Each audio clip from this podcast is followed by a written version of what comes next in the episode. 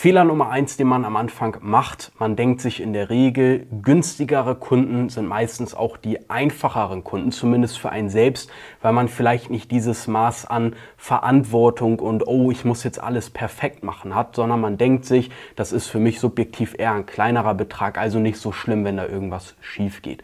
Falsch gedacht. Das ist ein riesen Fallstrick, denn meistens, und das ist wirklich in 99 Prozent der Fällen so, sind die höherpreisigen Kunden, ja, also die Leute, an denen du wirklich mal so 1000 Euro aufwärts verdienst pro Auftrag, die deutlich entspannteren. Warum ist das so? In der Regel sind gerade die Leute, die ein Business neu starten und nicht so viel Geld haben, die, die besonders bedürftig sind. Das sind auch die, die vielleicht eher direkt bei dir abschließen. Bloß das Problem ist, dadurch, dass die selber noch am Anfang stehen, haben die ihr eigenes Werk, ihr eigenes Handwerk noch gar nicht so richtig gemeistert und brauchen zum Beispiel unbedingt neue Kunden und schieben erstmal die ganze Verantwortung dann auf dich ab, so dass du mit deinem Dienstleister gemeinsam mal deren eigenes Business meistern sollst, weil die selber noch gar nicht gemeistert haben und die sehen sowas dann eher als easy way out. Die machen das schon.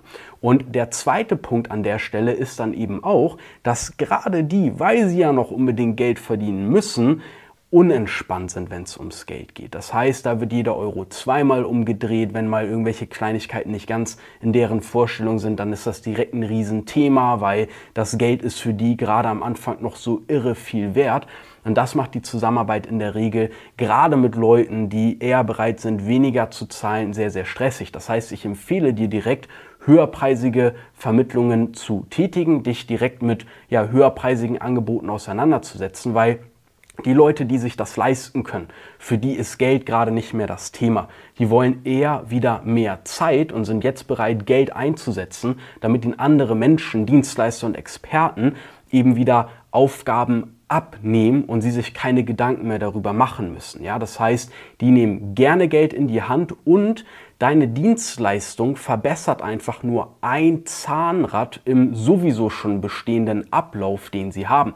Das bedeutet, der Kunde bürgt dir jetzt nicht die gesamte Verantwortung für sein eigenes Geschäft auf, sondern der Kunde gibt dir eher einen Teilbereich, den du jetzt einfach noch besser machen kannst für ihn. Beispiel Reels Agentur. Wenn du in dem Bereich vermittelst, dann haben die Kunden meistens schon ein laufendes Geschäft. Die gewinnen schon zum Beispiel über Werbeanzeigen, über ihre Landingpage, über vielleicht Interviews und Podcasts, über einen YouTube-Kanal, den sie haben, aktiv Kunden. Die haben bestimmt vielleicht so ihre 50 Kundenanfragen im Monat. Und jetzt kommst du, machst jetzt vielleicht noch aus bestehendem Content mit den Dienstleistern, den du vermittelst, einfach ähm, Kurzvideos für die, damit die eben auch organisch Reichweite aufbauen. Und jetzt zum Beispiel zusätzlich mit diesen Kurzvideos auf Instagram, TikTok und YouTube Shorts beispielsweise sind. Und aus diesen 50 Kundenanfragen im Monat werden jetzt auf einmal 60, 70, 75 und sie schließen dann durch deine Unterstützung einfach noch drei bis fünf zusätzliche Kunden im Monat ab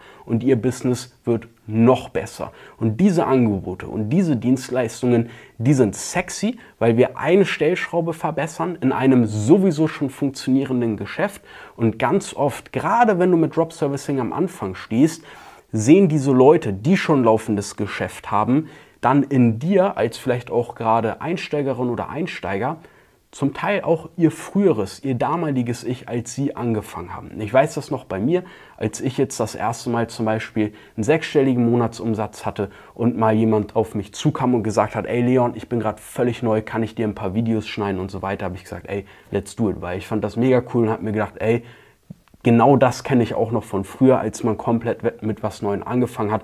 Und dann hat man gewissermaßen eben auch diesen Sympathiebonus. Fehler Nummer zwei, den ich damals gemacht hatte, ich habe keinen klaren Rahmen abgesteckt, wann ich zum Beispiel erreichbar bin, wann welche Arbeit wie erledigt wird und so weiter, sondern ich habe den Auftrag angenommen, habe den vermittelt und war einfach happy, dass ich gerade Geld verdient habe und einen coolen Dienstleister in der Hinterhand habe.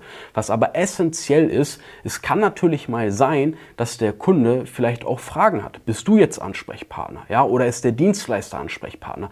Solche Sachen gilt es zu regeln. Das heißt, ich habe dann anfangs erstmal gar nichts kommuniziert und dann war das eher so ein Hickhack, damit dir das erspart bleibt setz dir einen ganz klaren Prozess. Wenn du jetzt ganz neu in der Materie bist, könnte der so aussehen, dass du zum Beispiel sagst, ey, ich habe für äh, mich irgendwie die Sabine ähm, die macht die Dienstleistung, die erstellt die Website und dann kann man eben auch ganz klar kommunizieren, hey äh, Stefan, ähm, wenn du da irgendwelche Fragen hast, wir machen da zum Beispiel eine gemeinsame WhatsApp-Gruppe, kann man machen. Da bin ich drin, da ist auch die Sabine drin. Die Sabine erstellt dann die Website, die macht den ganzen Part. Das heißt, wenn du da irgendwelche technische Fragen hast oder man noch bestimmte Bilder mit hinzufügen soll, ist Sabine gerne für dich da. Aber ich bin natürlich auch mit dabei und bekomme das alles mit, um dich da bestmöglich zu unterstützen. Ja, solche Sachen, die machen dir das Leben um einiges leichter. Oder dass du auch zum Beispiel einen zeitlichen Rahmen absteckst und eben sagst, hey, ähm, super für Fragen bin ich jederzeit montags bis freitags für dich erreichbar. Melde dich da jederzeit gerne,